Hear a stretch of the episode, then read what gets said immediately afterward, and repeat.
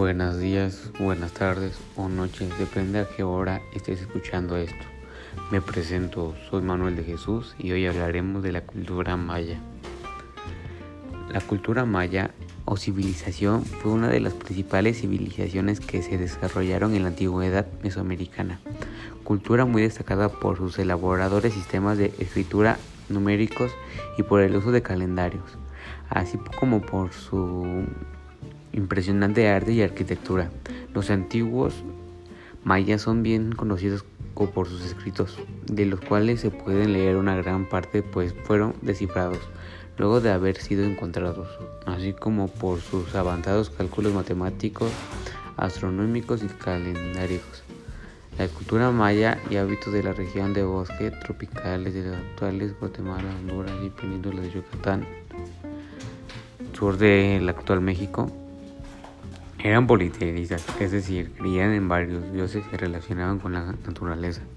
Algunas de sus características eran que la economía se basaba en, en la agricultura, principalmente de maíz, frijoles y tubérculos. En la sociedad, los mayas estaban divididos en tres clases, familiares, familia real, servidores del Estado y agricultores. Elaboraron un eficiente y complejo calendario que establecía con exactitud los 365 días del año. Se levantaron pirámides y templos y palacios. Demostraban un gran avance arquitectónico.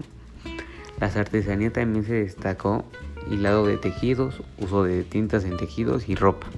Y eso sería un pequeño dato de la cultura maya.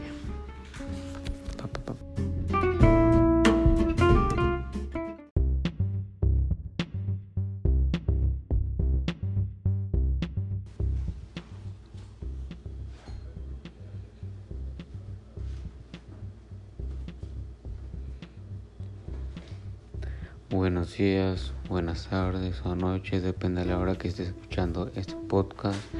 Me presento, soy Manuel de Jesús y hoy hablaremos de, la Gran Tenochtitlán.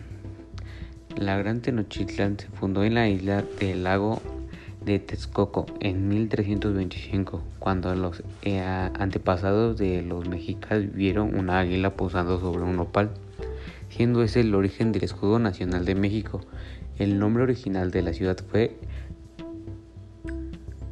Cuauhtitlán, lugar del águila entre las nubes en Nahuatl. Fue renombrada por Acamatipitl en 1376 como homenaje a Tenoch. Según la mitología mexica, Huitzilopochtli les ordenó que solo se fundaría su reino donde estuviera un águila posado sobre un nopal devorando una serpiente. Siguiendo este designio, los mexicas desambularon con varios lugares, siempre en busca del portente que indicara cuál era la tierra prometida por su dios. El placer de vivir en esa tierra casi llevó a los mexicas a olvidar que sus dioses le habían prometido otra tierra y viviendo esto, Huitzilopochtli les hizo salir de este sitio y continuar su inmigración.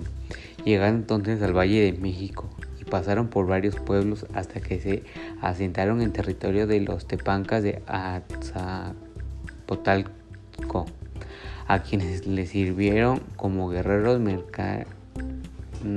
Finalmente encontraron el sitio señalado por Huitzilopochtli en un islote de Texcoco. Y estos serían los pequeños datos de la Gran Tenochtitlán.